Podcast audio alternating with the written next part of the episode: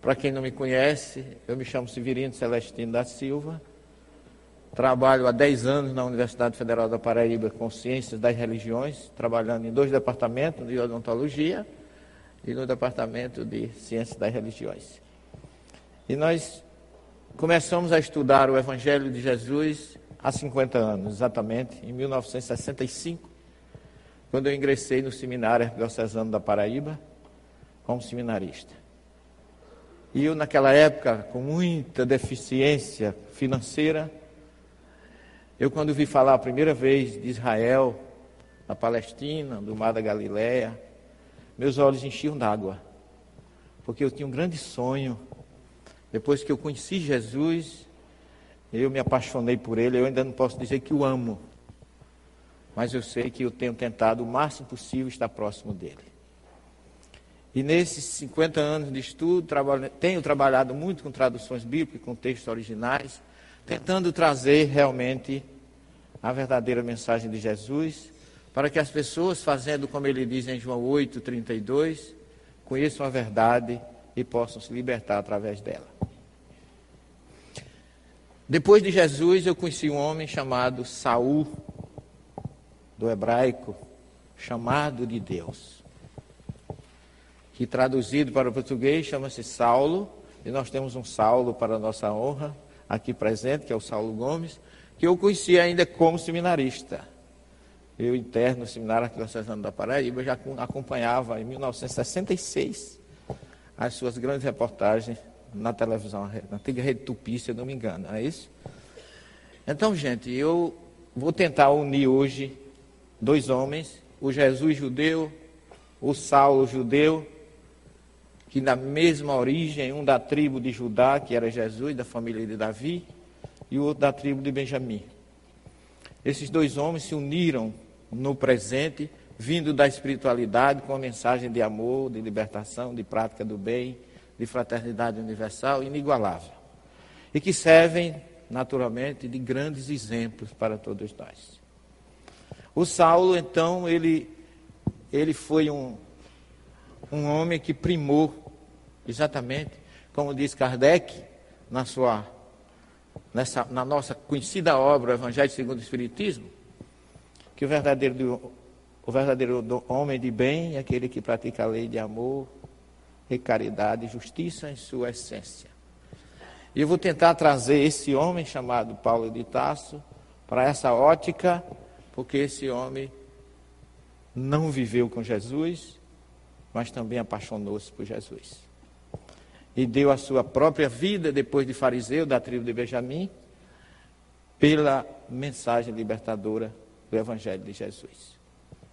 Eu realizei esse sonho de ir à terra de Jesus em setembro de 2000, já está fazendo 15 anos. Depois de lá, já fiz umas 10 viagens a Israel. Esse ano, inclusive, eu já estive lá. E também fiz os caminhos de Paulo e de João e de Maria na Ásia Menor, atual Turquia, e na Grécia, quatro vezes. E a minha experiência como médium, que eu fui quase padre no seminário, ia fazer colégio pio brasileiro em Roma, e tive que deixar aquela casa de, vamos dizer assim, de teologia prática cristã, como católico, porque eu, eu, eu, eu vim a este mundo com uma qualidade ou com um dom, como diz Paulo, com um princípio que não pertence à religião, pertence ao homem, que se chama mediunidade. Na linguagem de Kardec, profetas na linguagem grega, Navi na linguagem hebraica, Naba na linguagem árabe e Nabu na linguagem babilônica, que é aquele que é intermediário entre os dois planos. E eu vim com esse princípio, comecei aos seis anos de idade a ver entidades não tinha absolutamente nenhum medo, porque eu não achava que fosse espírito, porque se fosse, eu acho que eu tinha desencarnado naquela época, porque eu tinha medo de alma que eu praticamente não dormia. Mas eu vi os espíritos, como eu estou vendo aqui o Saulo e o, o Júnior, e para mim eram pessoas normais. Só quando eu descrevia que ninguém via, aí é que sabiam que era um processo mediúnico. Então, há 27 anos como católico e há 36 como espírita, eu, tentado, eu tenho tentado unir a primeira, a segunda e a terceira revelação nos seus aspectos das traduções dos textos originais, o hebraico, o grego e o latim, que eu fui Estudei latim e grego no seminário, mas o hebraico eu fui aprender depois, com cursos em Israel, e hoje eu tenho proficiência no idioma. Eu falo, eu escrevo, eu traduzo sem muitas dificuldades, porque nós já fizemos inclusive a tradução do Gênesis, os 1534 versículos, com parceria com o israelense, meu grande amigo Gabi Azaria, que mora lá em Ramat Gan, uma cidade vizinha a Tel Aviv, em Israel. Então nós vamos observar que o grande Saulo de Tarso, ele traz na sua essência essas três palavras básicas, como judeu que era. Ele fala muito de Emuná, Tikvá e Sedacá, na sua primeira carta aos Coríntios, que Emuná em hebraico significa fé. Mas não é fé simplesmente crença, como nós traduzimos, que muita gente traduz. Emuná é uma palavra que vem de imune. Imune é exercício do bem. Então, a emuná ou a fé já implica numa prática. Se você daí, porque o irmão de Jesus, Tiago, diz: Mostra-me a tua fé sem obras, que eu te mostrarei a minha fé através das minhas obras. A fé sem obras é morta. Então, isso é, é um princípio da origem da palavra emunar, que é essa primeira, que muitos traduzem simplesmente como crença. A maioria prefere traduzir como crença. Mas é fé, é um composto de elementos que levam a um corpo doutrinário que faz você ter um, um, vamos dizer assim, um canal espiritual para o reencontro com Deus. Depois, tikvá, que é a esperança, que ele fala. E tzedaká, que é a caridade, que muita gente quer traduzir por amor, mas tzedaká vem de tzedek. Tzedek, em hebraico, é justiça. Então, tzedaká é a prática da justiça. Daí porque Jesus atuou tanto nesse campo, falando que os que têm fome e sede de justiça serão saciados. Se a vossa justiça não exceder a dos escribas e dos fariseus, e lembremos que Saulo era um fariseu, altamente ortodoxo e ligado totalmente à justiça é, como está na Torá, seguidor autêntico da Torá. E o Saulo, que nós vamos tentar conhecer, ele nasceu e ele viveu, só que ele foi um homem completamente diferenciado dos discípulos de Jesus, que nós vamos ver daqui a pouco. Porque nós é, fomos ver aonde realmente Saulo viveu, aonde ele nasceu, na cidade de Tarso, na antiga Cilícia. Era da tribo de Benjamim e foi educado em Jerusalém pelo grande rabino Gamaliel, que era neto do grande e famoso Hillel, que foi um dos maiores é, rabinos fundadores das grandes escolas judaicas, rabínica, que se contrapunha à ortodoxia clássica do Shammai, que era um rabino muito exigente na letra que mata, mas esquecia o espírito que vivifica. Essa é uma, uma foto atual da cidade da entrada da cidade de Tasso. A sua rua, uma das ruas principais de Tasso hoje, é essa. E nós temos aqui a marca romana daquela cidade, aonde nós temos essa porta chamada de Portão ou Porta de Cleópatra, que foi teve um caso muito sério com Marco Antônio, aquele comandante romano, e aí nessa cidade eles se encontraram e fizeram esse portão em homenagem a quando Cleópatra entrou triunfante na cidade de Saulo, aí é onde ele viveu a sua infância, e daí ele foi a Jerusalém estudar com o grande mestre Gamaliel. E alguns estudiosos falam que esse teria sido um dos motivos da, da cidadania romana de, de, de, Saulo. Mas não é bem por aí, nós vamos ver daqui a pouco. Isso aqui é um bairro onde viveu a família de Saulo. E tem um poço. Esse poço ainda hoje ativo, com 30 metros de profundidade. Se extrai água ali, a gente toma. A água não é muito boa, eu gosto de experimentar tudo, né? Tem um gostinho de enxofre, mas dá para beber. Não me ofendeu, nem causou nenhum problema, não. Mas eu tomei que sempre tem uma pessoa que extrai. E aqui de frente desse poço ficavam aquelas residências antigas, lá em Taço, aonde diz que a família de Paulo viveu. Aqui é a única igreja que existe em Taço hoje, em homenagem a Paulo. Como espírita, eu levo, vou sempre como grupo de pesquisas, que é a nossa última obra chamada Comunidades do Caminho, exatamente os quatro anos que nós fizemos de busca na Ásia Menor e na Grécia. Mas eu nunca deixei de ir a esses locais que não fosse com a visão científica, geográfica espiritual.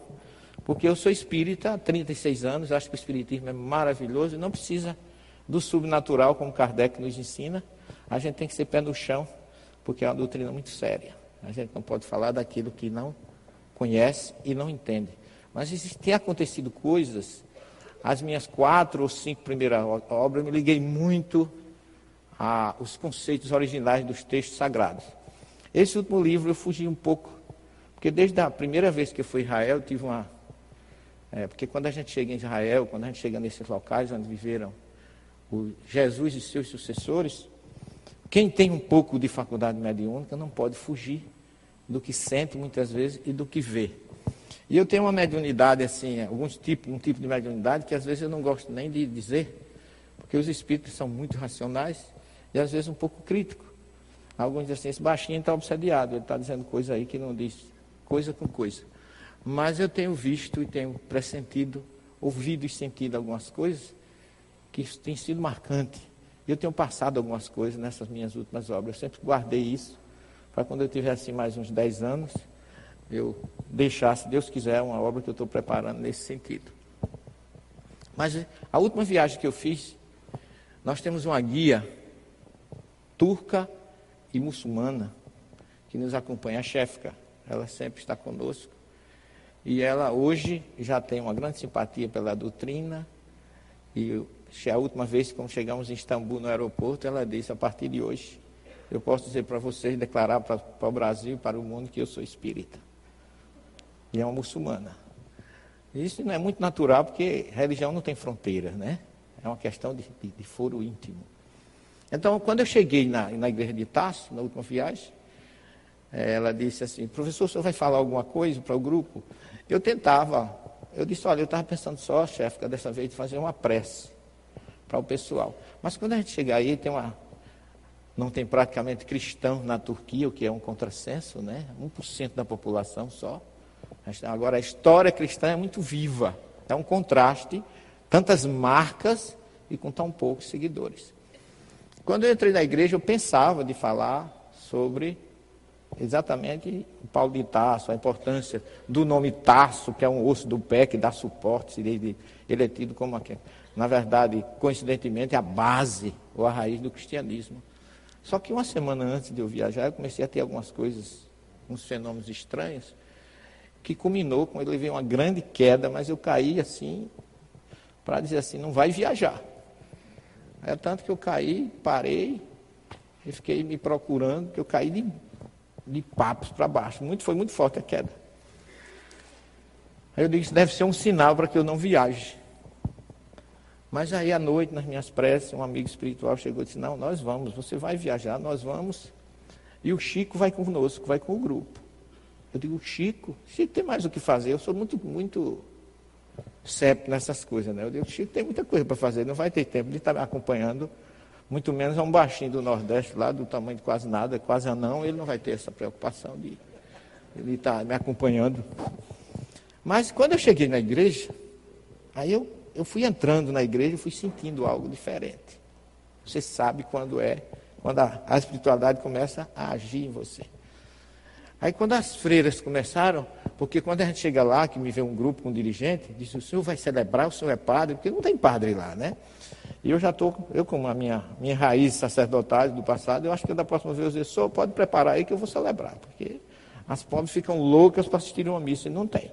Então quando nós entramos na igreja, daqui é uma visão da, da, de outra parte da igreja, quando nós entramos na igreja, esse é o interior da igreja, o altar, e aqui tem uma, um quadro pintado de de Saulo de Tarso. Quando eu fui entrando, uma voz me disse claramente: Meu filho, fale para o grupo sobre a saudade de Jesus. Eu parei e olhei para esse quadro. Eu digo: Não pode ser Saulo que está dizendo isso para mim. Não acreditei que nunca pudesse ser Paulo de Tarso. Mas aí a voz repetiu: Fale sobre a saudade de Jesus porque tudo que Paulo fez foi pela saudade que ele sentia de Jesus. Aí eu comecei a falar. O grupo sentou, fizemos uma oração, e eu comecei a falar. Agora, o que eu disse, eu não me lembro. Eu estava todo mundo emocionado, assim, um momento de realmente uma, uma sensação de, muito agradável, coletiva no grupo. E fiquei naquela dúvida: quem seria aquela voz? Porque Paulo não foi, porque se fosse Paulo, ele não teria dito. Paulo fez, eu tinha saudade de Jesus. E fui embora. Não disse para ninguém. Só que quando nós saímos da igreja, já com destino a Antioquia, essas são as freiras que tomam conta lá do, do grupo. Se vocês observarem aqui, porque a foto não dá, eu estava muito emocionado. Eu estava enxugando, gastando, porque nessas minhas viagens, agora eu estou levando lençol na mala. Não levo mais lenço, não. Porque lençol é mais. absorve melhor, né? Então, quando nós saímos, eu tive uma outra visão, porque eu tenho umas, umas regressões espontâneas, não sei por, porque eu não peço, mas vem. Isso em Israel, a Galiléia, então, para mim, é imbatível nesse sentido, revelações muito fortes. E quando eu saí da igreja, que nós pegamos a estrada para Antioquia, a estrada desapareceu, Zé. E quem eu vejo? Três homens, de bastão na mão, caminhando na poeira, estrada de terra. E aí eu tenho um irmão que anda comigo, desculpa a brincadeira, mas eu chamo Galvão Bueno, que eu não sei quem é. Mas ele vai narrando muitas coisas que vai acontecendo. Né? e aí o meu Galvão Bueno olhou para mim e disse assim, você não se surpreenda, porque você conhece muita história desses homens. Eles andaram muito nessa região. E eu pude concluir que era Saulo, Barnabé e João Marcos, que fizeram a primeira viagem saindo para Antioquia. E fui caminhando, não falei absolutamente nada para ninguém. Isso aqui, gente, de todos os discípulos de Jesus, porque todos os discípulos de Jesus, menos Judas, se tornaram apóstolos, porque o discípulo é aquele que aprende com o mestre. E Jesus usava um verbo, depois que ele escolhia os discípulos dele, ele usava o verbo choler, que em hebraico significa enviar. E choler, eis que eu vos envio como ovelhas entre os lobos, sejam simples como as pombas e prudentes como as serpentes. Esse foi o grande conselho dele. E Paulo nunca viveu com Jesus. Ele, aqui nesse local, que aqui fica às margens do mar da Galiléia, eu olhando essa, essa, essa fotografia depois, eu me emocionei muito, porque eu também sinto muita saudade de Jesus. Até aí eu não sabia de quem era a expressão saudade de Jesus, desconhecia totalmente. E aqui, Jesus escolheu Pedro, Tiago João, os primeiros, Simão. Aqui é, ficava o trapiche, hoje o mar já baixou mais um pouco, porque o mar da Galileia está sendo muito drenado, a questão da água, né, para irrigação. As margens desse mar, ele escolheu, começou a escolher seus discípulos, mas Saulo não participou dessa escolha. E eu senti que eu, tá, eu estava, a sensação quando você chega aí, é que a gente está atrasado 2015 anos já. Perdendo tempo de ir ao encontro de Jesus. E Saulo teve um papel muito forte nesse sentido, de nos trazer pelo seu denodo, pela sua garra, pelo seu exemplo, pela sua renúncia. Um homem que falava e dizia: O evangelho que eu prego não me foi me dado por ninguém, mas pelo próprio Cristo, porque já não sou eu que vos falo, mas o Cristo que fala por mim. Então ele ficou totalmente sintonizado de tal forma com Jesus que ele fazia exatamente a vontade de Jesus. Mas Paulo aparece no cenário de uma forma diferente. Ele surge como presidente da execução de Estevão, um promotor, o prontomarte do cristianismo, o famoso Gesiel, irmão de Abigail, lá de Corinto, lá na Grécia, que, ao conhecer a história de Jesus, se modificou um grande médio, que, inclusive, o livro de Atos diz: nenhuma, ninguém resistia à sabedoria do Espírito que animava Estevão. Nem mesmo Saulo, doutor da lei, conhecedor, não conseguia debater e convencer aquele espírito tão sintonizado, que foi escolhido para ser um diácono, que era o servidor do cristianismo primitivo, era aquele que fazia o trabalho doméstico. Ele foi escolhido para ser um servidor, um diácono, e acabou sendo um dos grandes divisores entre o cristianismo e o judaísmo, porque os primeiros cristãos eram judeus. Daí porque o irmão de Jesus, Tiago, que dirigiu a igreja em Jerusalém por 30 anos, dizia que era para seguir Jesus, porém sem esquecer Moisés. Porque Paulo já fez uma, já teve uma conduta diferente. Então, ele foi um dos participantes da execução de Estevão. Essa é a cidade de Jerusalém, a famosa, as muralhas. Estevão discutiu, defendeu-se, trouxe a sua mensagem aqui onde hoje está a cúpula dourada, e as muralhas de Jerusalém foi arrastado daqui, e nesse canto aqui tem uma porta em honra dele, onde ele foi apedrejado. E aí ele perdoa, a gente sabe toda dessa história. E aqui nós temos a porta de Estevão, ou porta dos leões, ou porta de Damasco. Foi por esta porta que Saulo saiu para perseguir e prender os cristãos lá em Damasco. Aqui é o grupo que nós sempre estamos é, trazendo as informações. Saulo, porém, assolava a, a, igreja, entrando de casa em casa e arrastando homens e mulheres, entregava-os à prisão. Entretanto, os que haviam sido dispersos iam de lugar em lugar anunciando a palavra da Boa Nova. Toda a história deles se encontra no livro de Atos, que é um livro que eu nunca vi um livro ter tanto fenômeno hediondico. Eu, às vezes, até me assusto quando eu vejo alguns irmãos, porque eu trabalho com pessoas de outras religiões, tenho muitos amigos pastores, padres. Aliás, o arcebispo da Paraíba é muito meu amigo, foi quem prefaciou a nossa quarta obra, Evangelho Cristianismo Primitivo, e faz palestra na nossa casa, lá no aniversário. E o pastor Estevão também, que é o líder da Igreja Batista. Eu me dou com todo mundo, mas às vezes eles fazem algumas observações ou não descobrem que a Bíblia é um livro de fenômenos mediúnicos do Gênesis ao Apocalipse. Nós temos Kardec codificando a doutrina, mas os fenômenos mediúnicos de todas as naturezas estão desde o Gênesis ao Apocalipse, imortalidade da alma, reencarnação, tudo está na Bíblia. Infelizmente, os tradutores não têm aquela consciência de, ser, de serem fiéis ao texto original e criam, consequência disso, muito, muitas, eu, diria, eu não diria desvirtuamento, mas caminham fora do original. A famosa história do Salmo 23, que Davi fala, Yahvé Ruilo Errissá, Deus é meu pastor, ele não me faltará. Transformaram como nada me faltará, e nada coisa material. Se ele não me falta de nada, é porque ele vai me prover de casa, comida, 100 milhões por mês. E por conta disso, criou-se a chamada teologia da prosperidade, que lamentavelmente é, eu respeito, mas é muito distante, lamento, daquilo que Jesus deixou com Mateus 10, dai de graça que de graça recebeste. Aqueles que haviam sido dispersos, desde a tribulação que sobreviera por causa de Estevão, espalharam-se até a Fenícia, Chipre, de onde era originário, que é uma ilha que fica lá é, próximo de Antioquia. Quem era Barnabé era de lá. Não, não anunciando a ninguém a palavra, senão somente aos judeus. Está lá no livro de Atos 11, 19. A conversão de Saulo é marcada por grande fenômeno mediúnico. Vocês observem que a famosa, está lá narrado lá em, no livro de Atos, capítulo 9, a famosa queda de Saulo, ela é pautada de muitas informações importantíssimas.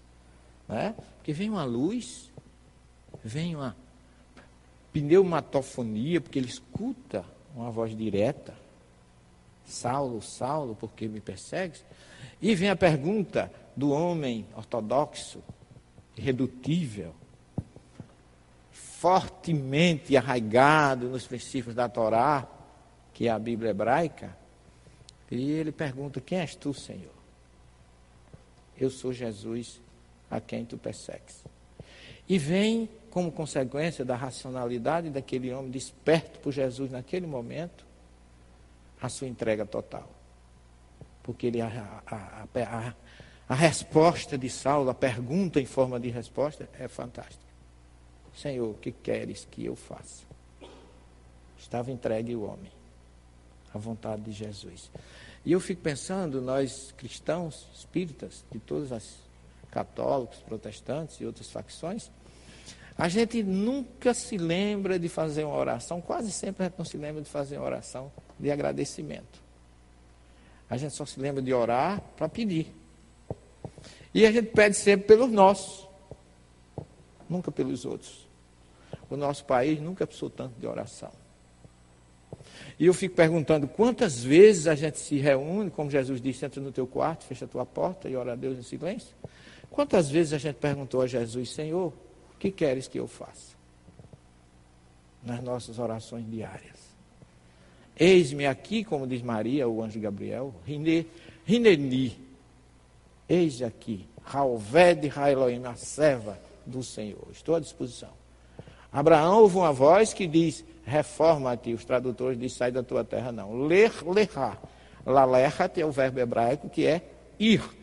Ir no imperativo, ler, vai, lerá para dentro de ti. Então a primeira revelação mediúnica que está no Gênesis 12 na Bíblia é a mesma da terceira revelação, reforma interior. A mesma que João Batista prega no deserto da, da Judéia. Tazahu, Tahazu, Batechuvá. Voltai para dentro de vós mesmos. Reforma íntima. E vem a filosofia de Kardec, como terceira revelação, completando tudo no livro dos Espíritos, com a reforma íntima. Então as três revelações se completam cada um a seu tempo, como diz Emmanuel e o Espírito Israelita, cada um compatível com as pessoas daquela, daquele momento. Então Saulo se entrega com a famosa pergunta, Senhor, que queres que eu faça? E aí ele descobre-se que está cego. Mais fenômenos mediúnicos. E ele vai a Ananias, que depois de três dias de jejum e oração, devolve-lhe a visão. E aí morre Saulo e nasce Paulo. Paulus, romano, porque ele era descendente, família judaica da tribo de Benjamim, daí o seu nome Saul, o nome do primeiro rei de Israel. Mas ele tinha cidadania romana. E aí, depois que ele se converte, vem o problema de perseguidor. Ele agora passa a ser perseguido, porque ele começa a pregar em Damasco e é obrigado a fugir dentro de um cesto para não ser preso. E aí tem agora uma dificuldade: como é que ele iria voltar a Jerusalém para conversar com os discípulos? Agora, apóstolo, porque discípulo é o que? Aprende com o mestre. Apóstolo é o que? Leva a mensagem.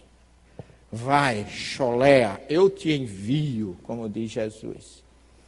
E Saulo nunca viveu com Jesus, mas foi um enviado por Jesus. É tanto que a gente lê nas, na missa, quem vai à missa, vê Paulo, ninguém fala de Paulo discípulo. Porque os discípulos de Jesus foram Simão, André, Tiago, João, Felipe, Bartolomeu, Tomé, Mateus, o publicano, Tiago, filho de Alfeu, filho de Tadeu, Simão Cananita e Judas Iscariotes. Esses foram discípulos. Desses daí só Judas não foi apóstolo.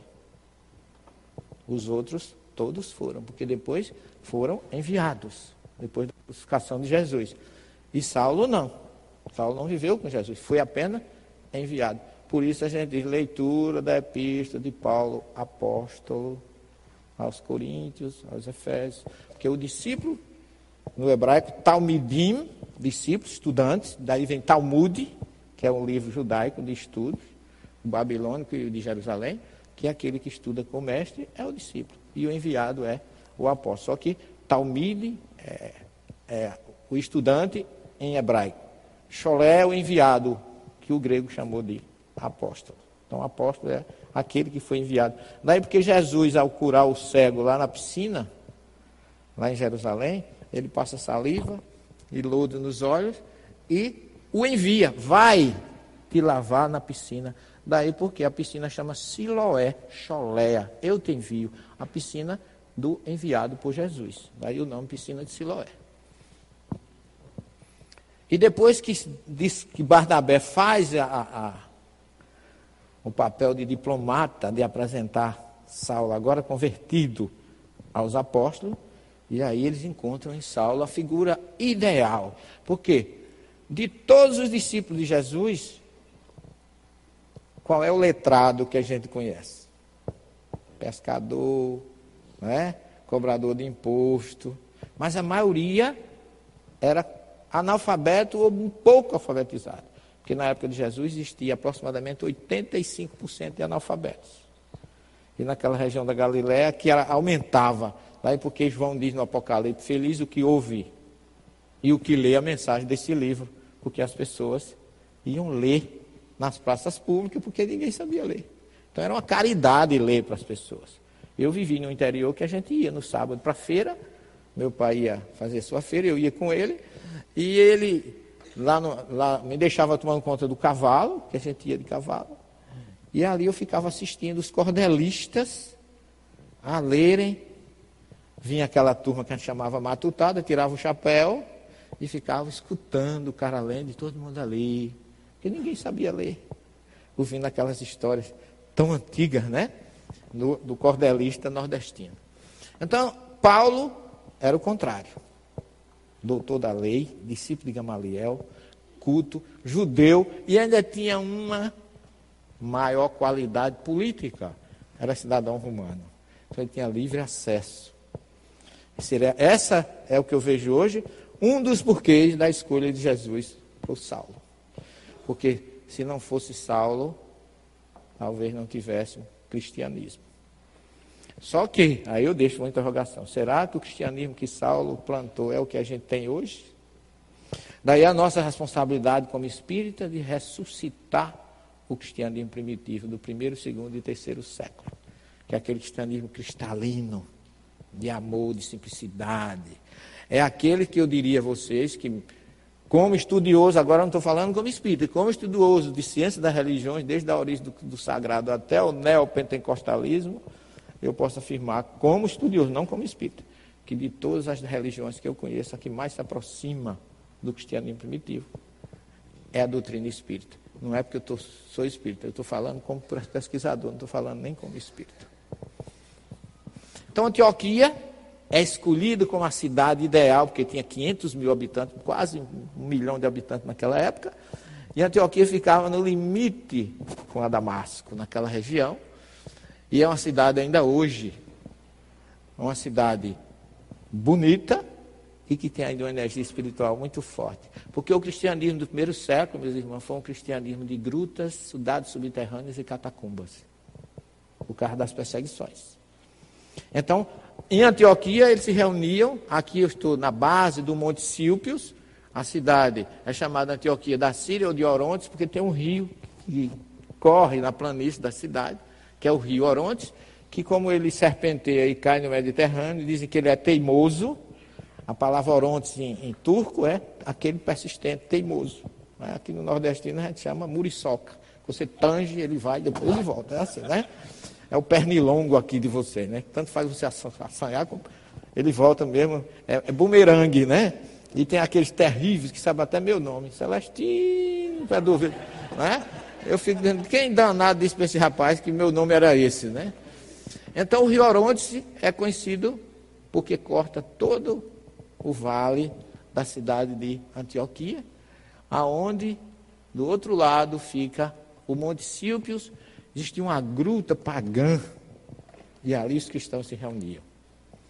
E ali eles ficaram o ano inteiro, Paulo, Barnabé, João Marcos e outros, que o livro de Atos fala, né? Tinha outros. E tem uma coisa interessante, que gente, as pessoas leem o livro de Atos e não prestam atenção. Eles se reuniram e sobre o Espírito de Deus foi anunciado que quem iria começar a missão era Paulo de Tarso. Anunciado por quem? Como foi anunciado? Houve uma reunião mediúnica aí, secreta, esotérica, eu não sei, que disse que, quem, que o Espírito foi quem indicou Paulo e Barnabé para começar a viagem. E eles começam em, em, em Antioquia, essa gruta, ela tem 13 metros por 9 de altura, por 6 de largura. Ali dentro, eles pela primeira vez foram chamados de cristãos. Seguidor, porque até aí era chamado de seguidores do caminho. Porque Jesus diz, Ani Haderer Haemet Verraim, eu sou o caminho, ou eu estou no caminho, na verdade, e nas vidas. Então eles se titulavam seguidores daquele que dizia que é o caminho, porque a palavra derer em hebraico não é só estrada ou via, como se diz em latim. Derer é um corpo doutrinário. É, uma, é uma, um grupo de conceitos ou de atitudes que formam uma doutrina espiritual. É derer. Por isso que Jesus disse que derer é estreito. A estrada, derer, é estreita, porque ela resume ou faz com que você se liberte das coisas materiais em detrimento das coisas espirituais. E foi aqui, aqui tem, uma, tem um batistério ainda hoje, uma, um, um ícone com Pedro, e aqui à esquerda tem um túnel. Porque ali, Zé, eles, na, na hora da perseguição, eles entravam por aqui nesse túnel e iam embora. Essa é considerada a primeira igreja física fora de Jerusalém que se tem notícia. A cidade de Antioquia. Cidade muito, muito bonita. E Paulo saiu com Barnabé e João Marcos e não andava de avião, nem de ônibus, nem de rural, não tinha. Não é?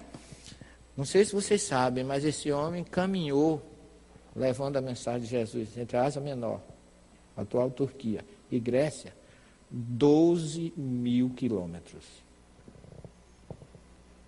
Sem desistir. Apanhou várias vezes. Foi apedrejado. Foi chamado de louco, sofreu perseguições, foi mordido de escorpião, naufragou, passou por tudo que alguém possa pensar de dissabor.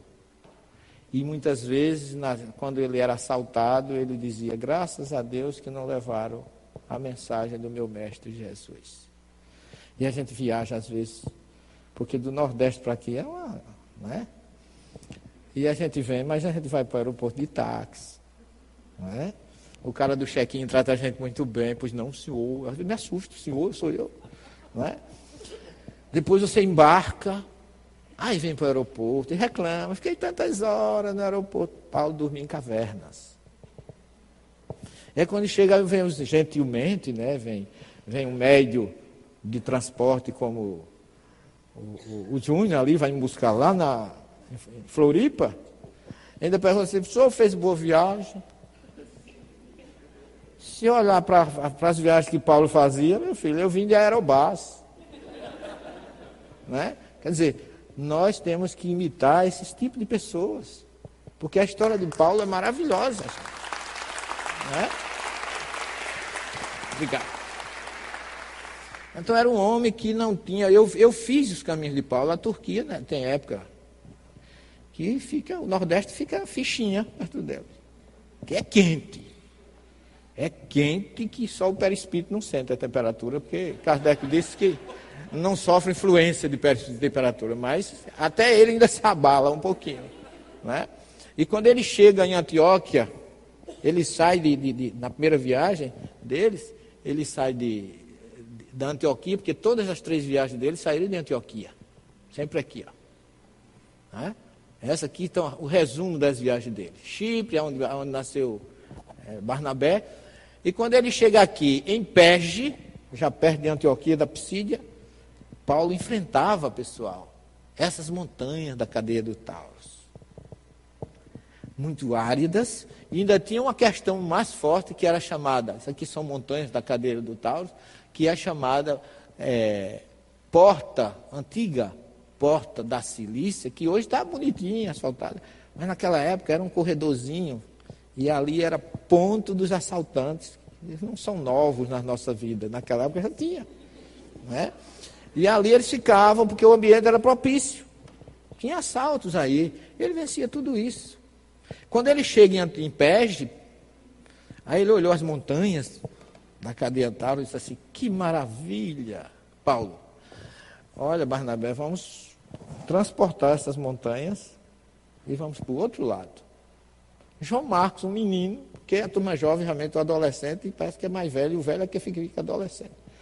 João Marcos disse: Eu não vou mais, não, estou nessa não. E voltou. Desistiu da viagem, porque eu estive lá e eu sei porque ele desistiu. Talvez tenha sido até um colega dele na desistência, porque Não é fácil. Não é fácil, gente. Só um Paulo. Eu fico admirado com a energia que era movida aquele homem. Que não tinha tempo ruim para ele. Nem na morte. Nem na morte.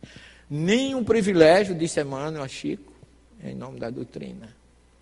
Nem um privilégio Paulo teve em ser seguidor de Jesus. Então não vamos buscar privilégio. Nós vamos ser incompreendidos. Vamos, chamar, vamos ser chamados de obsediados. Só para os colegas, né? entre os colegas. Agora os outros não. Eu tenho um apelido aí, uma alcunha de meia, meia, meia. É, que é a besta apocalíptica. Que são alguns, alguns protestantes não muito simpáticos comigo. Isso aquilo ali é um herético, é o 666 que voltou, porque eu trago alguns conceitos novos e eu acho número demais para mim. Qualquer 0,5 já resolvia meu problema. Não estou nem aí. Não tem problema nenhum, meu filho. Pode chamar. Eu procuro sintonizar com o meu mestre. O resto para mim é troco. Não tem problema nenhum. Vou, muito bem. Sei da minha significância, mas eu quero, como Paulo, eu quero, como falou o Zé aqui de manhã, antes de mim, nos antecedeu, que Jesus apareça. Não estou preocupado em aparecer, não. Eu quero ser, como dizia Inácio de Antioquia, que foi considerado o terceiro discípulo, eu quero ser o trigo moído na boca do leão para encontrar o meu mestre Jesus o Cristo. Isso é que é confiança no amanhã. É certeza da imortalidade da alma e da espiritualidade que nos espera. E a nossa bagagem não é física nem material, é toda espiritual. Agora vamos começar a inteligência de Saulo. É, não sei se é questão genética, viu, Saulo, mas você, você observe, isso aqui, todo mundo traduz, é, é, os, as pessoas que, que traduzem grego, traduzem ágora como praça. Mas praça é uma coisa mais circular. A ágora, ela é quadrada. É o shopping center da humanidade antigamente. Ela tinha, isso aqui tudo são é, arqueologia de lojas antigas. Paulo teve uma loja aqui, isso aqui é a, a Ágora de Éfeso. E se você ver aqui, vem uma outra porta, ali vai outra. São quatro, é um quadrado, onde a turma do, do dinheiro ficava nas paredes laterais com as suas lojas, porque cada coluna dessa fechada dava uma, uma loja. Paulo teve uma loja aí três anos. Só que a Ágora, gente, é o local onde estava judeu, grego, escravo, pagão, pobre, rico, mulher, todo mundo se encontrava ali. Era o local ideal para você lançar uma fofoca. Chamar as meninas, né? As meninas, principalmente, porque a história do Evangelho, a gente sabe que Jesus, não, naquela época, não tinha WhatsApp, Facebook, Carabook, não tinha nada disso. Né? Não tinha mídia, não tinha jornal, não tinha nada. E Jesus ficou pensando: como é que eu vou divulgar? Três anos só, para divulgar um evangelho que teria que ficar imortal. Então ele usava a psicologia humana e a sabedoria. Ele fazia um milagre ou um feito de qualquer natureza, chamava uma mulher e dizia: não conte para ninguém.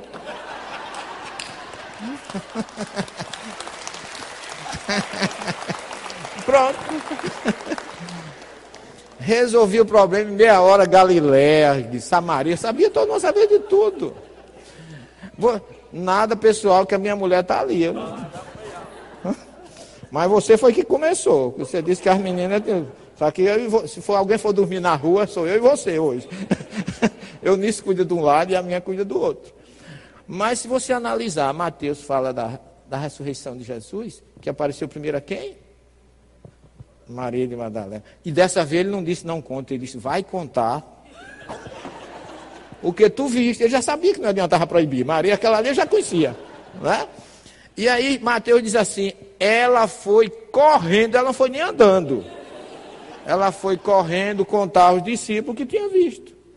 É muito natural. E era assim que as coisas. E Paulo, que também era crânio, ele ia para as ágoras, onde estava toda a população disseminar. Ninguém melhor do que ele, porque conhecia a Torá muito bem. E qualquer problema que ele tinha, ele dizia: Eu sou cidadão romano. Então ele tinha livre acesso. Inclusive foi preso aqui, que fala da prisão de Paulo em Éfeso, mas foi preso pelo prefeito da cidade para que ele não fosse morto. Porque Demétrio e seus ourives queriam apedrejá-lo. Então ele, ele, em vez de pregar nas sinagogas, ele passou a pregar nas ágoras. E foi aí que ele conseguiu difundir tanto o evangelho. Teve algumas dificuldades. Aqui em Éfeso, nós já sabemos, mas Paulo também era muito inteligente. A loja dele ficava nesse quarteirão aqui, e ele tinha uma casa do outro lado, e do lado de cá, no meio, entre a casa dele e a loja, tinha saída para o porto mais próximo de Éfeso. É tanto que ele já, já ele já fazia a coisa de tal forma que quando ele, é, quando ele tivesse qualquer dificuldade, ele tinha para onde sair. Ó. Isso aqui era a saída. A água ficava aqui, a casa dele ficava aqui e a saída para o porto. É tanto que quando ele é ameaçado, ele pega a estrada e disse, deixou, abandonou Éfeso e foi embora. Essa aqui é outra ágora, só que essa aqui é em Corintos.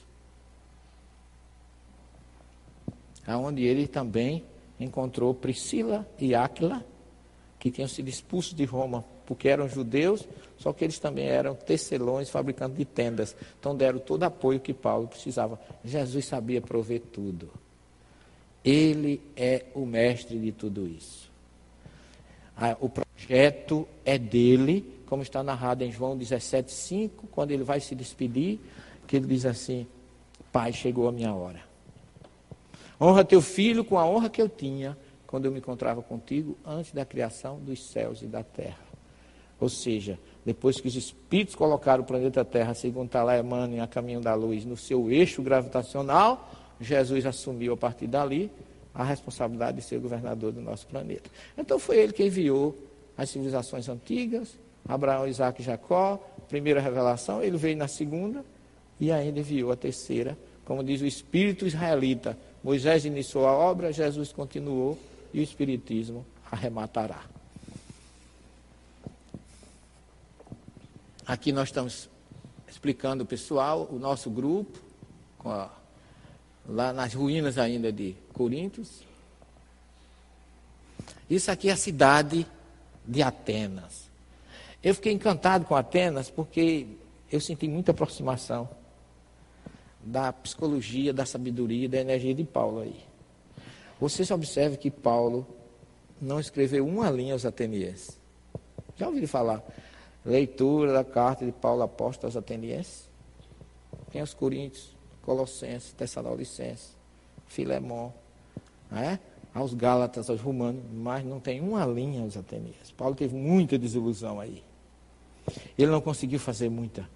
Essa pedra aqui fica exatamente o, are, o Areópago, que era o centro filosófico cultural da Grécia antiga.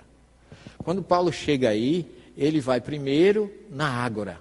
Aqui, lá em cima ficava a Acrópole, onde ficavam os templos, toda aquela região, né, os teatros, etc. Inclusive o, Areópago. E aqui ficava a chamada Ágora de Atenas. Só que Paulo, quando chega na Ágora, ele encontra milhares de deuses, um politeísmo terrível, que ele diz que Deus não está em estátua de bronze, de madeira, de ferro, de absolutamente metal nenhum. Só que ele foi convidado para ir ao Areópago discutir com os filósofos, duas classes, os estoicistas e os epicuristas, que eram os mais materialistas, que acreditavam naquilo que era do momento. Os deuses dele não tinham nada com espiritualidade, era com o que é material. E olha o quengo de Paulo. Paulo começou a caminhar e ver esse politeísmo todinho. Kengo é uma expressão nordestina, para cabeça boa. Diz, diz, que Kengo de frade e de sogra não tem quem vença. Não sei, não sei porquê. É um, é um ditado lá da nossa região, viu? E Paulo descobre uma coisa interessante. Tinha uma estátua aí, é o Deus desconhecido. Tinha tanto Deus, para não escapar, colocaram mais uma. Estátua ao Deus desconhecido. Aí Paulo, quando chegou no Areópago, ele começou a falar disse: Vocês, existem muitos deuses, mas vocês ainda estão carentes de Deus. Vocês têm uma estátua ao Deus desconhecido. E eu trago o Deus desconhecido para vocês. Isso é muita inteligência. Se chama Jesus o Cristo. Mas mesmo assim ele foi ridicularizado, não foi aceito. Mas ele conseguiu fazer ainda um discípulo lá que foi Dionísio, o único que se tem na história de Paulo. E ele deixou Atenas porque ele não encontrou muito, muito respaldo. Essa aqui é a Acrópole, né? onde fica exatamente, ficava. Acrópole, em grego, é a região mais alta e distante. É a parte mais periférica da cidade, onde ficavam os templos. Isso aqui é a pedra, realmente, onde ficava o Areópago. E aqui tem uma placa contando da passagem de Saulo nesse local, discutindo com estoicistas e epicuristas. E eu considero Paulo um exemplo de fidelidade, perseverança em tudo que ele fez. Tudo que ele fez. Na sua carta aos Coríntios, segunda carta, capítulo 11, ele diz: Cinco vezes recebi dos judeus 39 açoites. Por que 39? Vocês sabem? Porque quando alguém precisava ser punido, ele tinha que levar 40 varadas. Se o cara quisesse, por livre e espontânea vontade, depois da 39 parar, não tinha problema, ele tinha que levar 39. Eu pedia 41, eu não ia ficar na 39 só. Depois de acabar da 39, duas a mais, a minha. Não estava me resolvendo nada, coitado. E muitas vezes foi dado como morto, foi apedrejado. Então ele está narrando. Uma vez fui apedrejado, três vezes sofri naufrágio, passei um dia e uma noite exposto à fúria do mar. Muitas vezes passei por perigos em viagem, perigo em rio, perigo entre assaltantes, perigo entre meus próprios compatriotas, perigo entre os gentios, perigo na cidade, perigo no deserto, perigo no mar, perigo entre falsos irmãos, etc, etc. Observem, só dificuldades. Agora, esse homem tinha tanta confiança em Jesus, meus irmãos, que nasce que lá em Éfeso, o lenço que Paulo se enxugava, as roupas que Paulo usava, curavam qualquer doente. Bastava entrar em contato com ela. Ele foi naufragado na ilha de Malta e ele curou todos os doentes da ilha depois de ser mordido por uma vibra que, quando viram que ele não tinha nada, os nativos disseram que ele era um deus. E ele curava com a impulsão das mãos. Lá em Troade, é, perto de Troia, ele curou um jovem, Eutico, que ele estava pregando, o jovem caiu e morreu, ele foi lá e ressuscitou. Quer dizer, era um homem de uma energia quando ele, na primeira viagem, quando ele chega na ilha de Salamina, que ele vai a um, a um, um ambiente, falar com o procônsul, tinha um mago um judeu chamado Elimas, que era o nome grego dele, e ele começou a se opor à pregação de Paulo, dizendo que ao, ao, ao cônsul que não aceitasse que Paulo estava dizendo que aquele não procedia. houve alguma dificuldade mediúnica, um passe resolve qualquer coisa. E Paulo, quando ele, quando ele vê o camarada ficar, Elimas fazer naquele, não aceite que essa conversa balela, ele era assistente do procônsul. Aí Paulo diz assim: Você está se opondo à mensagem de Jesus o Cristo. Portanto, eu te ordeno, fica cego e no mesmo momento o cara ficou cego. O que é que vocês acham, hein? Aí diz Lucas, no mesmo momento o procônsul aceitou Jesus. Você acha que alguém não ia aceitar na hora dessa? Esse cara foi inteligente ou burro? Que ninguém era besta de ficar cego também, né? Um guia guiando o outro. No mesmo momento, ele ficou curado. Ele narra ainda na sua carta, segunda carta aos, a, a Timóteo, ele começa a narrar, ele já preso. Porque Paulo foi preso em Jerusalém. Ele, depois que ele termina a sua terceira viagem, a primeira e a terceira, ele vai a Jerusalém, ele vai ao templo com os amigos, e vinha um grego com ele, Trófilo, e os judeus desconfiaram que ele tinha levado o judeu, o, o grego, para o, o templo, que o judeu é muito fechado. O templo não pode ser profanado por um pagão. É? E aí mandaram prender Saulo. Ele foi preso.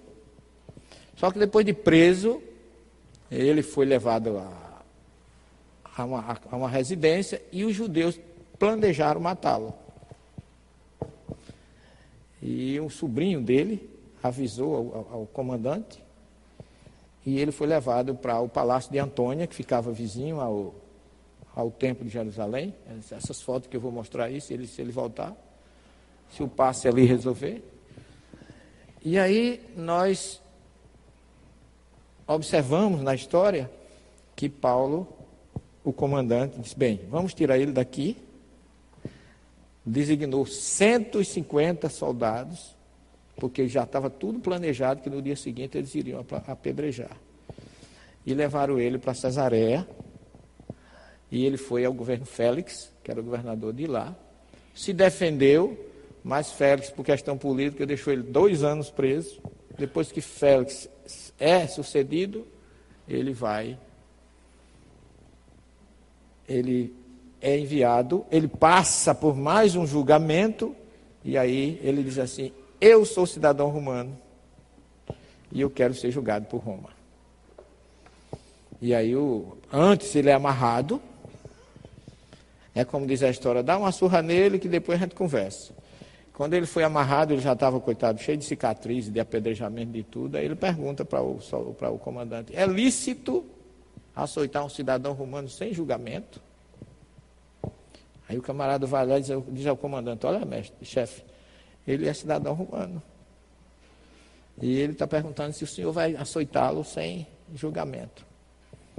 Aí o, o comandante vai lá e diz assim: Eu sou cidadão romano, mas eu gastei muito dinheiro para comprar esse título, porque Roma já estava vendendo, as pessoas podiam comprar, e ele diz: Eu, eu paguei uma vultuosa quantia. Paulo diz assim: Eu sou judeu de nascença.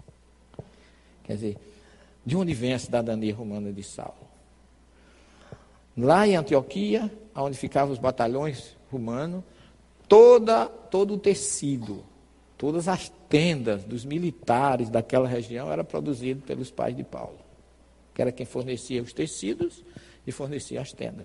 Então, a história que ó, não existe livro teológico em português narrando isso. Eu colhi na Turquia livros em turco que fala que ele recebeu a cidadania por uma espécie de gratidão de Roma pelos serviços prestados.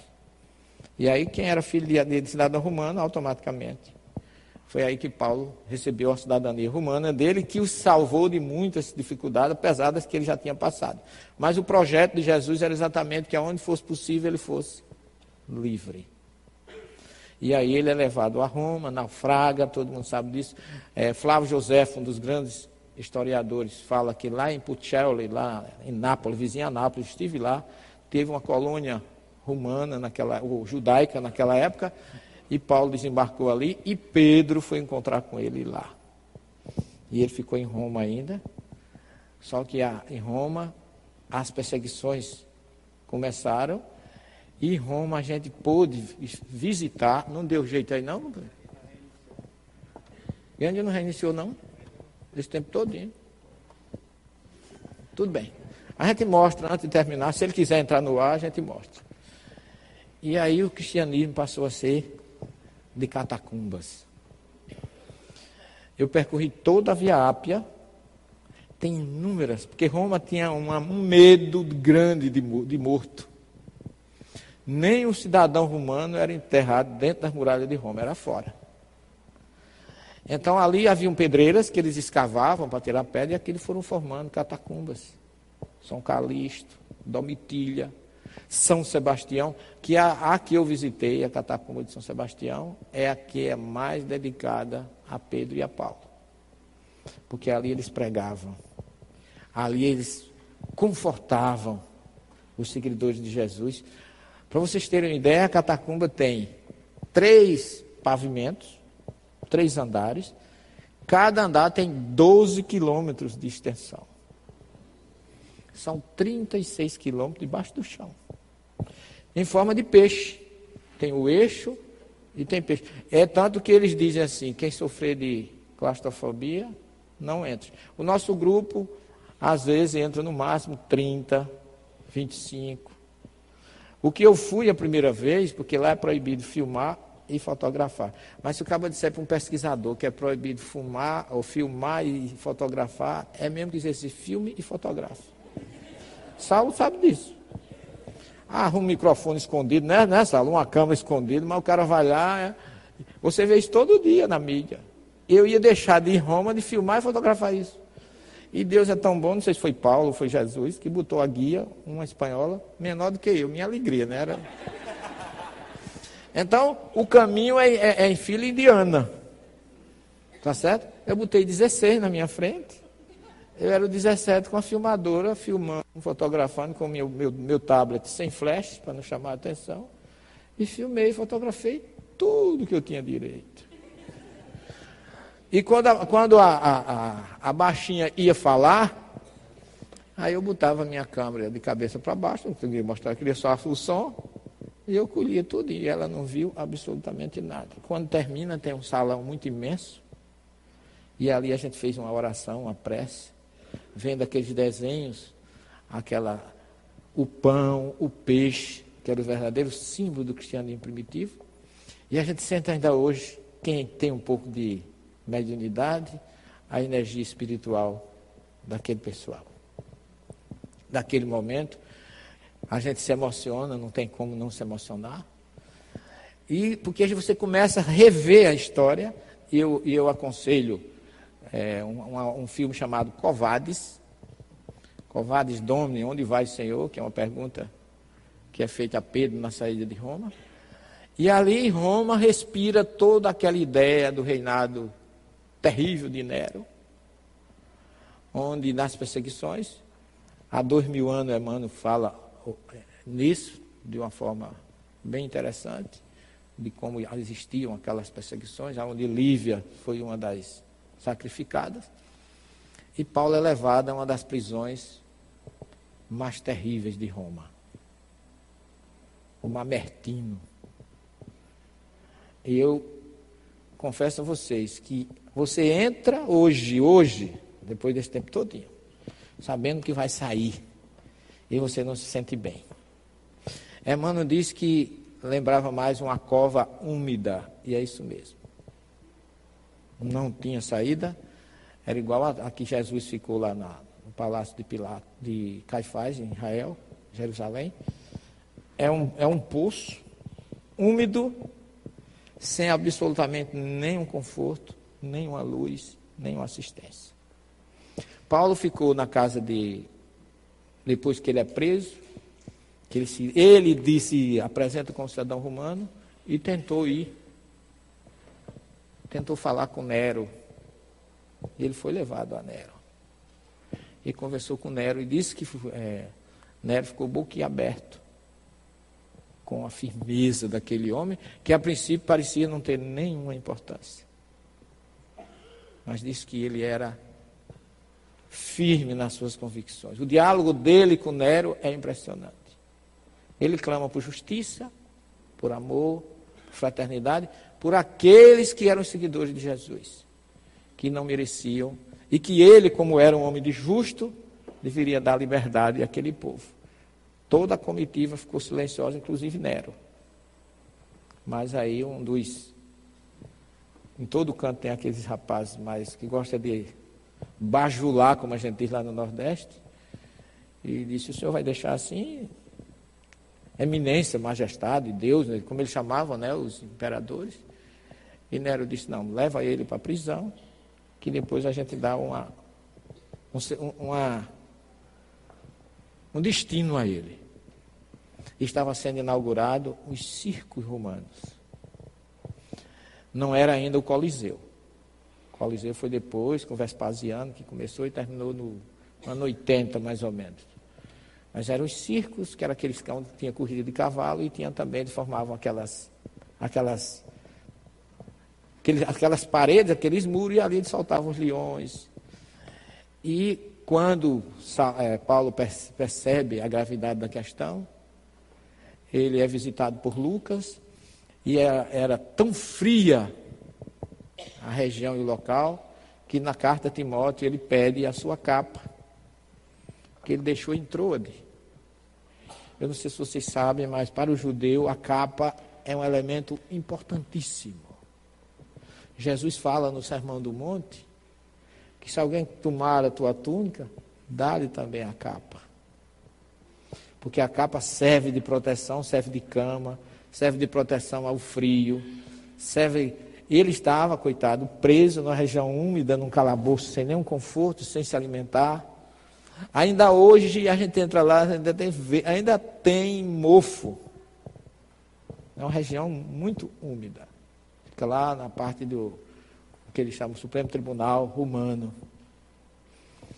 E ali também é outro ambiente que a gente sente muita energia. E quando Paulo está lá, ele, jogaram ele naquele calabouço, ele se despediu de Lucas, como já tinha se despedido do seu grupo. E quando ele é jogado naquela cova úmida, ele, ele disse que não se lembra quanto tempo ficou ali, mas perdeu os sentidos pela fome, pela sede. E quando despertou, ele começou a ouvir o clamor dos cristãos nos circos, ficava próximo. E ele lamenta não poder estar lá no meio deles para confortá-los, para ajudá-los. E aí diz, nos narra Emmanuel, que depois de três dias a, a prisão é aberta, é madrugada, Paulo é retirado de dentro da prisão, amarrado com cordas muito firmes, o seu braço, suas mãos, e ele sai no, naquele cortejo de madrugada. Quando ele vai saindo da prisão, vem um, um vigia noturno e cospe-lhe no rosto. E ele não teve condições nem de se enxugar, mas relembra de Jesus, que também passou por aquilo, e vai em frente. Quando chega na Via Ápia, eu percorri toda a Via Ápia. Tem um local onde ele é nenhum cristão, nenhum seguidor do meu Senhor Jesus teme a espada de vocês, que só pode matar o corpo físico. Vocês não destruirão a possibilidade da minha vida continuarei vivendo, mas eu vou encontrar com Jesus. E então Saulo diz assim: Eu não temo a espada de vocês, que pode destruir a vida física, mas não destrói a ligação de nenhum dos que foram sacrificados ontem, nem a minha própria vida. E aí eles ficam espantados com a firmeza dele. E diz: o chefe puxa a espada e diz assim: caminhe 20 passos. Paulo caminha e ele começou a tremer. Disse: Eu lamento imensamente o que eu tenho sou obrigado a fazer. Paulo disse: Não lamente, não lastime por mim, lastime por vocês mesmos e por César Nero, que vai ser cobrado no mundo espiritual o que vocês estão fazendo. E lamento mais ainda por vocês, que continuarão obedecendo à insanidade daqueles que não conhecem o amor. E aí a espada dele começou a tremer. Ele disse: Não trema, faça o seu papel. E com um golpe certeiro, ele corta a cabeça de Paulo. Antes, porém, que isso acontecesse, passa uma moça cega, enxugou o rosto de Paulo com o seu lenço, passou o lenço no rosto e voltou a ver. A cabeça dele rola no chão, e de repente ele sente uma escuridão imensa e sente que ele, naquele momento, é arrastado por mãos invisíveis para um local distante que parecia ser como se estivesse sob uma árvore. Aí ele começa a escutar uma voz.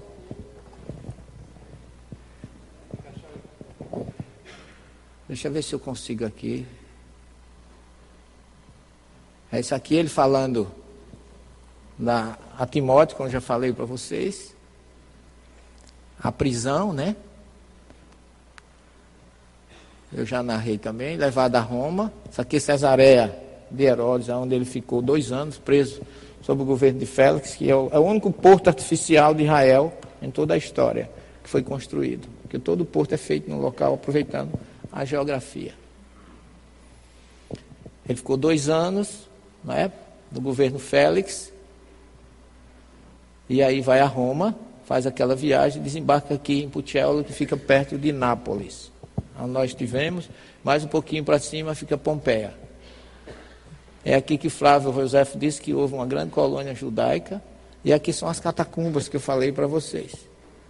Que é proibido entrar, essa de São Calixto, em memória, é a única que tem essas placas lá em Roma, em memória Pedro e Paulo. Você vê que é escura mesmo, lá embaixo a gente não pode fotografar com flash. A escadaria descendo. E aqui a prisão de Paulo. Olha, aqui nós estamos no plano térreo. Aqui é uma porta que daqui para baixo deve ter uns seis metros de profundidade, porque para você descer, olha o local como é terrível, e ele foi obrigado a ficar num ambiente isolado, por ordem de Nero. Olha quantos degraus você desce para chegar no local onde ele ficou preso. Antes dele ir para a Via Ápia, em, em, Roma, a rua tudo tem nome de via, porque em latim via é rua, né? Rua estrada. Essa aqui é a Via Hóstia. Tem uma placa simbolizando a, o abraço que eles dão entre si antes do, da, do sacrifício. Pedro se despede dele. Pedro também é crucificado na Via Ápia, só que de cabeça para baixo. E ele vai para esse local. É aqui que o, o carrasco, quando arranca a cabeça, ele começa a sentir é, as dores imediatamente cessam e ele é levado para um ambiente, só que ele estava lembrando da estrada de Damasco, porque ele continuava cego. Passou a não ver. Sofreu um choque. Mas aí ele começou a ouvir vozes. E a voz que ele ouviu foi uma voz muito familiar. Ele ouviu a voz de Ananias. Ele, ele grita: Ananias, é você? Sou eu, Paulo. Eu voltei da mesma forma que fui enviado pelo Cristo na estrada de Damasco para devolver-te a visão.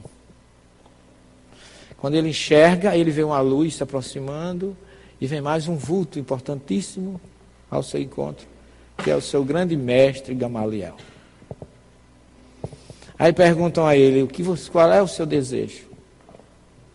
Paulo se lembra de Jerusalém, se lembra de Abigail, se lembra de Estevão, e pede a eles que quer voltar a Jerusalém. E nos narra que ele sai fazendo uma viagem inversa.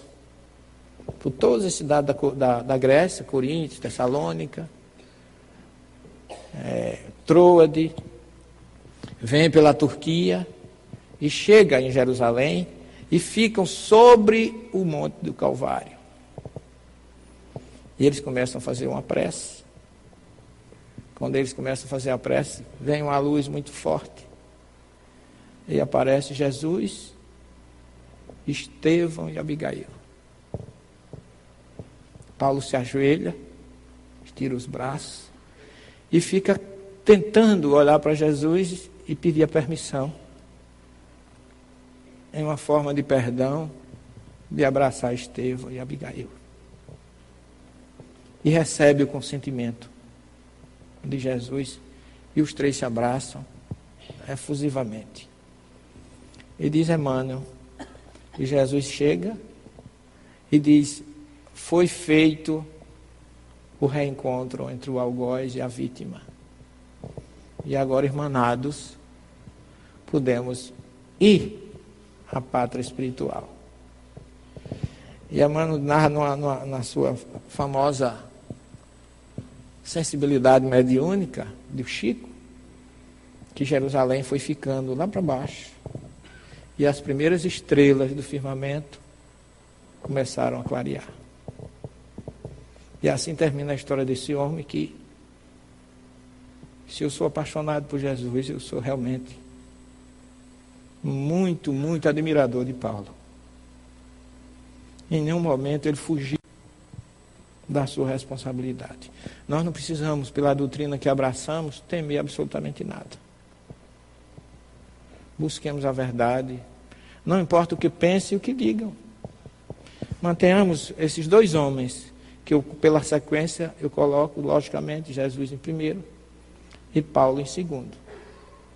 Porque foi realmente num espírito dedicado, fraterno, que lamentava não estar entre os cristãos que sofriam para confortá-los. Em nenhum momento ele claudicou. Em nenhum momento. Então, quem tem essas histórias de testemunho de seguidor de Jesus, não pode absolutamente temer nada. Então, quando eu tenho mais uma oportunidade assim, eu, a minha história não é absolutamente de, de nenhuma importância, mas eu me sinto muitíssimo feliz de poder ser alguém que leva Jesus um pouquinho mais próximo das pessoas. Porque sem Jesus nós não somos nada. Eu me tornei espírita por causa do Evangelho de Jesus. Kardec, na sua sabedoria, me mostrou no Evangelho segundo o Espiritismo que no ensino moral de Jesus todas as crenças podem se encontrarem. E aquele católico ortodoxo que só via a Igreja Católica despertou aí pela dor do chamado e porque eu passei três anos como espiritólico, que é uma mistura de espírita com católico. Eu fiquei ia para a missa no domingo, comungar, na quinta e na sexta eu ia para o centro pecar. Aí no domingo eu ia, me limpava, e na quinta eu voltava de não ficar assim. Até que um dia não dá para ficar assim, eu pensei. Né? Quando eu comecei a ver o que era realmente espiritismo pelo estudo, aí um dia eu fiz uma prece a Jesus e disse, meu Senhor, que eu já muitos espíritos já tinham dito que eu tinha ia começar uma nova missão. E eu queria somente dar minha aula na universidade e viver para minha família. Era tudo que eu desejava depois de tanta dificuldade que eu tinha. Aí eu fiz uma prece e disse: se for realmente a doutrina espírita o meu caminho, me mostre uma luz, porque sem o Evangelho eu não vou. Aí eu abri o Evangelho. Não foi o Evangelho segundo o Espiritismo, foi a minha Bíblia da editora Maria, que era que eu tinha debaixo do braço. E abri Marcos 9, 38. Tiago chegou para Jesus e disse: Mestre, vimos um homem que não nos segue conduzindo espírito, e nós o proibimos. Ao que Jesus disse: Não devias ter proibido, porque quem é por mim não pode ser contra mim. Não há ninguém que faça nada a meu favor que seja contra nós. Aí a partir daí eu deixei de ser católico e abracei a doutrina espírita, porque espiritismo sem evangelho não existe, espiritismo sem Jesus não existe. O espiritismo é uma cola, é, não é uma religião porque não tem hierarquia, não tem sacerdote, mas é uma doutrina libertadora, confortadora. É uma filosofia de que transforma você, porque você passa, depois de conhecer o espiritismo, você passa a ser dono da sua vida, do seu amanhã. O seu livre-arbítrio tem limite, como bem colocou Zé, mas é um limite que você pode conduzi-lo para seu reencontro com Jesus. E eu tenho viajado muito por esse mundo afora, pelo Brasil, pelo exterior, não, não, não vou nem citar para não, não, não ser pedante, não é esse o objetivo. O que eu quero dizer a vocês é que eu hoje, lá em João Pessoa, nós temos uma praia belíssima, com a água com a temperatura de 25 graus, que os peixes vêm dar bom dia a você, porque está tudo na. E eu largo tudo. Eu e minha companheira, que foi minha irmã, na outra encarnação. Eu nasci como filho da mãe dela, o primeiro filho. Desencarnei com seis meses. E voltei para casar com minha irmã, na mesma família, o primeiro caso de incesto permitido. Não é? Porque a, a reencarnação fez esse, esse muro genético aí e não teve problema. Porque sem ela realmente talvez não tivesse condições de estar aqui. Então eu agradeço demais as pessoas maravilhosas que Deus tem colocado na minha vida. E quando eu escuto alguém dizer assim, professor, obrigado, porque o Senhor me fez ficar mais próximo de Jesus. Para mim eu já ganhei qualquer tipo de viagem, qualquer coisa, porque ele não é, ele não é alguém que a gente não possa chegar perto dele. Ele nos convida, vinde a mim. Jesus não é alguém inatingível. Esse é só o lugar onde Paulo foi sacrificado, a coluna onde ele foi decapitado. E aqui a igreja dele, fora dos muros de Roma, a única igreja, o único, vamos dizer assim, do maior apóstolo de Jesus que não entrou no Vaticano. O Vaticano não levou a igreja dele para lá, ele fica, a igreja dele fica fora das muralhas de Roma, mas é uma igreja assim belíssima. E lá onde ele foi degolado, diz que a cabeça bateu três vezes no chão e nasceram três fontes. E hoje tem a, a, fonte das três cabeças de Paulo, as três fontes da cabeça de Paulo. São três altares é um local realmente de muita energia. E o que eu tenho que dizer para vocês é que a gente deve seguir o exemplo de Paulo, que na verdade ele foi um verdadeiro homem de bem. E o homem de bem, a gente sabe, ele dele não foi homem de bem no que ele disse, mas sobretudo no que ele fez. Sigamos o seu exemplo. Nós temos aqui esse livro é mais ou menos a nossa última obra, Comunidades do Caminho, que narra não só alguns fatos desses, mas toda a trajetória de João e Maria em Éfeso, onde a gente teve também revelações maravilhosas, mas não é o tema, nem é tempo para isso.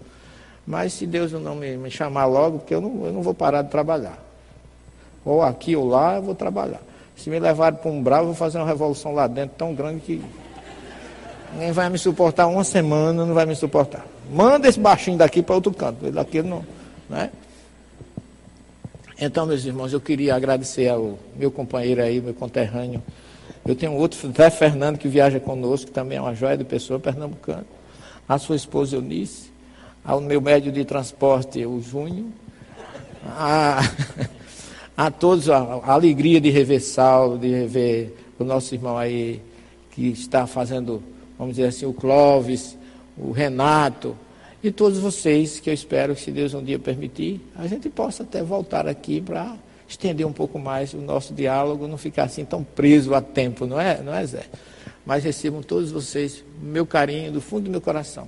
E tenho certeza, os nossos irmãos protestantes dizem uma coisa muito interessante. Eu tenho um irmão que é pastor da Assembleia de Deus. Vocês vejam que não grave isso aí não. Ninguém é perfeito, né? né? E ele tem mania de me telefonar e dizer assim, Jesus te ama.